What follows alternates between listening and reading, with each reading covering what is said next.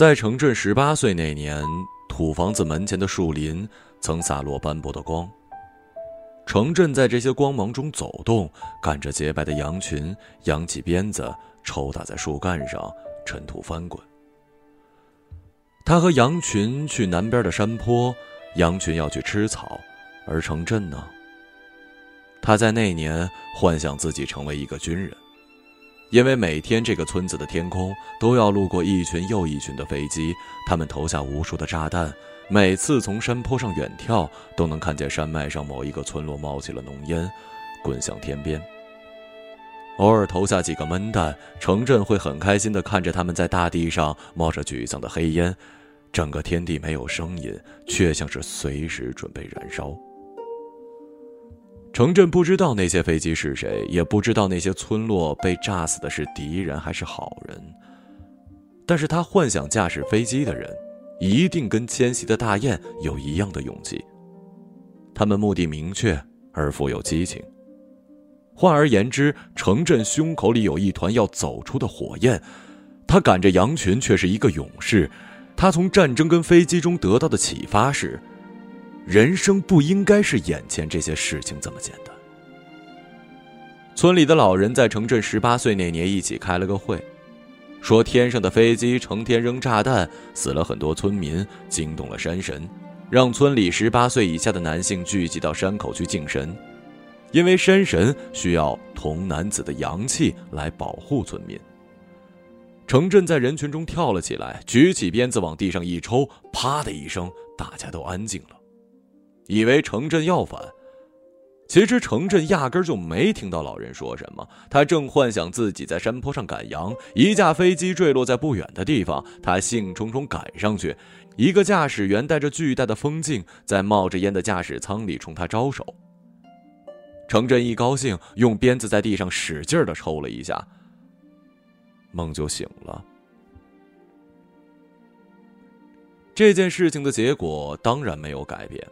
城镇跟村里的所有童男子一行百余人向山口进发，城镇走在最后。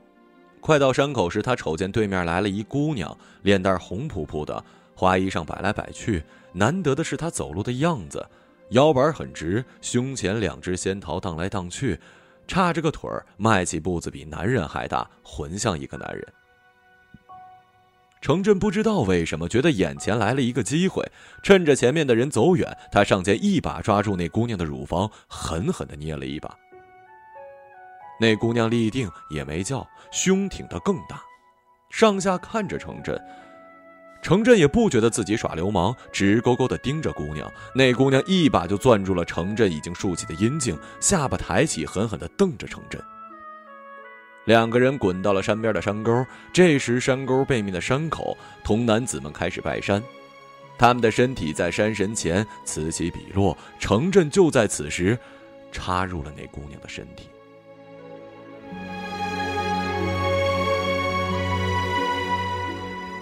颤抖着离开了自己的躯壳，向着更远处奔去。而飞机就在此时路过山口，投下了炸弹。这是他第一次看着飞机从头顶掠过，那一瞬间，他觉得世界在上面看着他，他就是一个英雄，被山神倒挂在山坡的中央。村里的童男子被炸死了一半，其中还有一些是城镇的伙伴。在一片的哭天喊地声之中，城镇被母亲叫到屋里，告诉他对面村里的村家长正在山坡上比武招亲。城镇说：“这干我鸟事啊！”他赶着羊群奔走到了山坡中央，发现那姑娘正摆着架势要跟男人摔跤。他远远的看见程震一脚踹开眼前的男人，撒开腿就往程震这儿跑。程震也不知道是为什么，第一个反应是拼命的逃跑，一边跑一边幻想将来跟这姑娘生出一堆叉着腿走路的姑娘，在山坡上跟男人上下起伏的样子。跑着跑着，下面就硬了。他平生第一次感觉荒谬，但是很快乐。那姑娘不住的追呀追呀，他们两个像是两匹种马一样，越过了青草山坡，趟过了静谧的溪水，一路上城镇跌跌撞撞，一直跑到黑夜的来临，整条山脉铺上了灰蓝色。他跟姑娘站在山坡尖儿。程震觉得一颗心都要蹦出来，蹦到虚脱。那姑娘突然松了口气，解下裤带，在山坡上尿尿。清澈的尿水沿着丛草间滚落，在月光下亮晶晶的，看得程震醉了。趴到姑娘的裤裆那儿，闻着那股骚味儿，喝着泥土跟青草，这是世界上最好闻的味道，跟飞机掠过的汽油味儿一样好闻。这时，姑娘站起来踢了程振一脚，正踢到他胸口。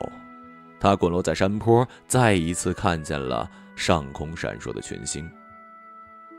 这一次，他知道世界要让他做一个选择：他要么站起来跟这个姑娘回去成亲，生上一堆好闻的姑娘；要么，在离他不远的地方，是夜的山脉深处诱人的黑暗跟光芒。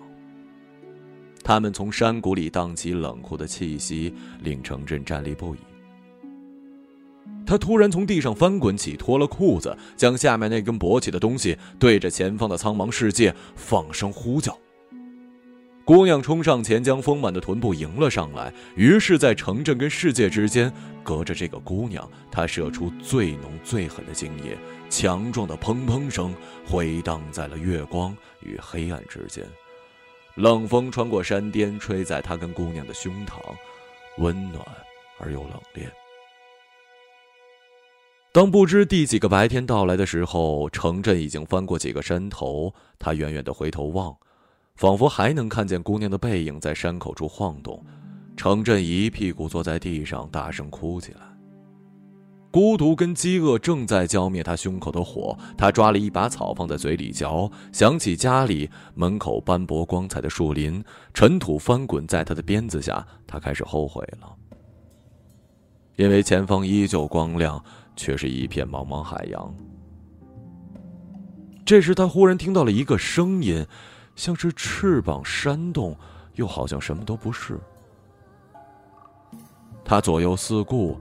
最终把脑袋抬向天空，那是什么？一顶巨大的彩色伞正在他的头顶摇晃着下坠，上面还吊着一个人。程振忘记了孤独跟饥饿，他认为世界给了他一个礼物，在草地上蹦起来，从降落伞上的飞行员巨大的风镜望下去，程振正张开怀抱，手里握着鞭子，像一个女人正在迎接久违的丈夫。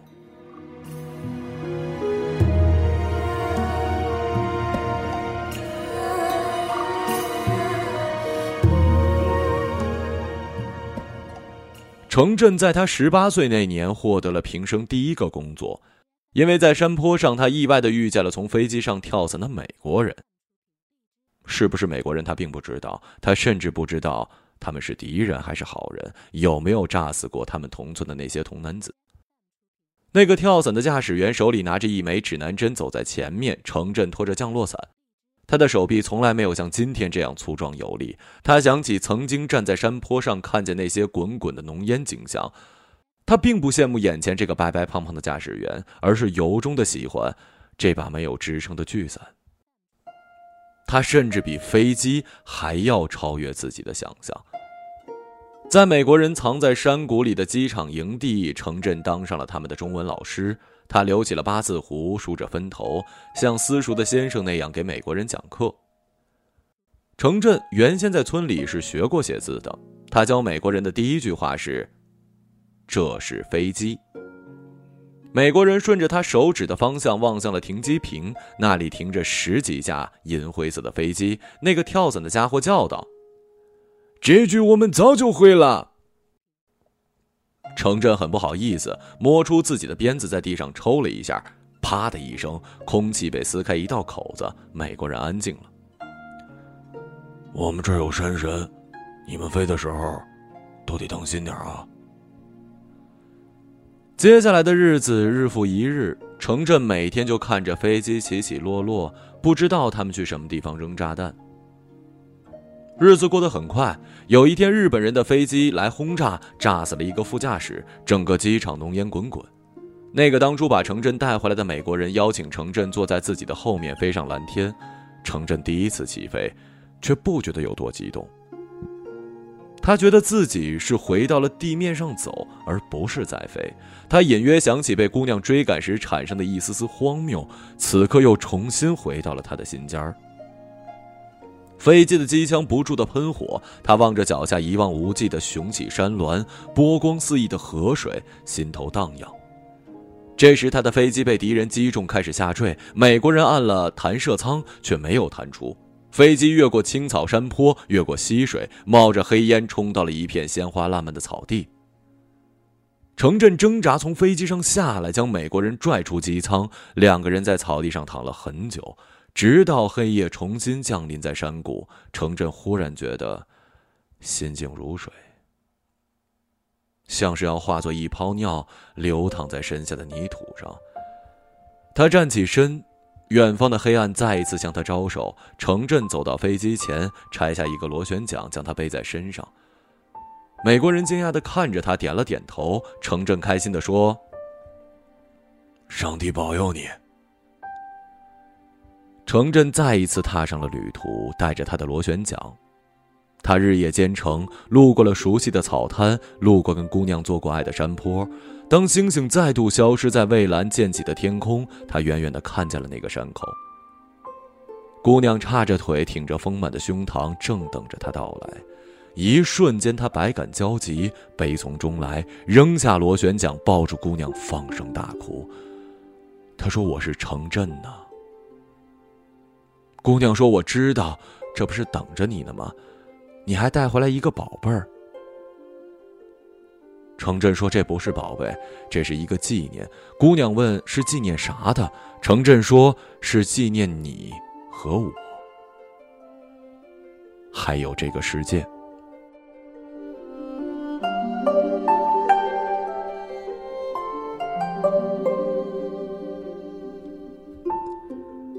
程振早晨起来，他已经八十岁了。这村里只剩下他和一群羊了。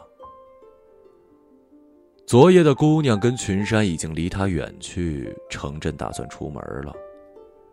城里有一家医院正在召唤他去住院治疗，他带上了一条毛巾被，还有一瓶烧开的水，躺在医院洁白的床单上，头顶有一架电风扇，正呼呼的吹着他衰老而皱起的胸膛。他的床下藏着他从村里拉来的螺旋桨。螺旋桨像是要迎合头顶的风扇，转了起来，嗡嗡的，把城镇的床给顶了起来。程振平静的看着自己离天花板越来越近，身体抵住风扇，可螺旋桨却越转越有力量。天花板轰隆一声巨响，被程振顶开一个豁口，程振就躺在床上，忽然看见天空。他向下望去，是几发冒烟的闷弹和一群羊，它们越来越小。而远处的山坡上，有一群童男子正在此起彼伏地拜着山神。他还看见了城镇，在大山口子那儿，在那个姑娘丰满的臀部后面用力地抽动。这个时候，他的眼角有幸福的泪。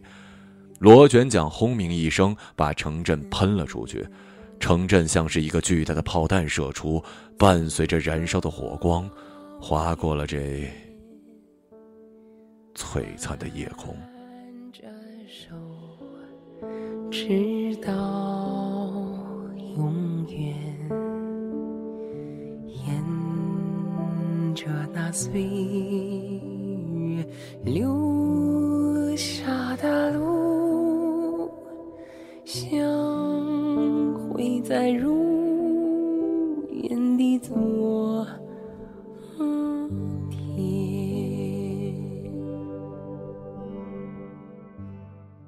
一个朗读者，马晓成。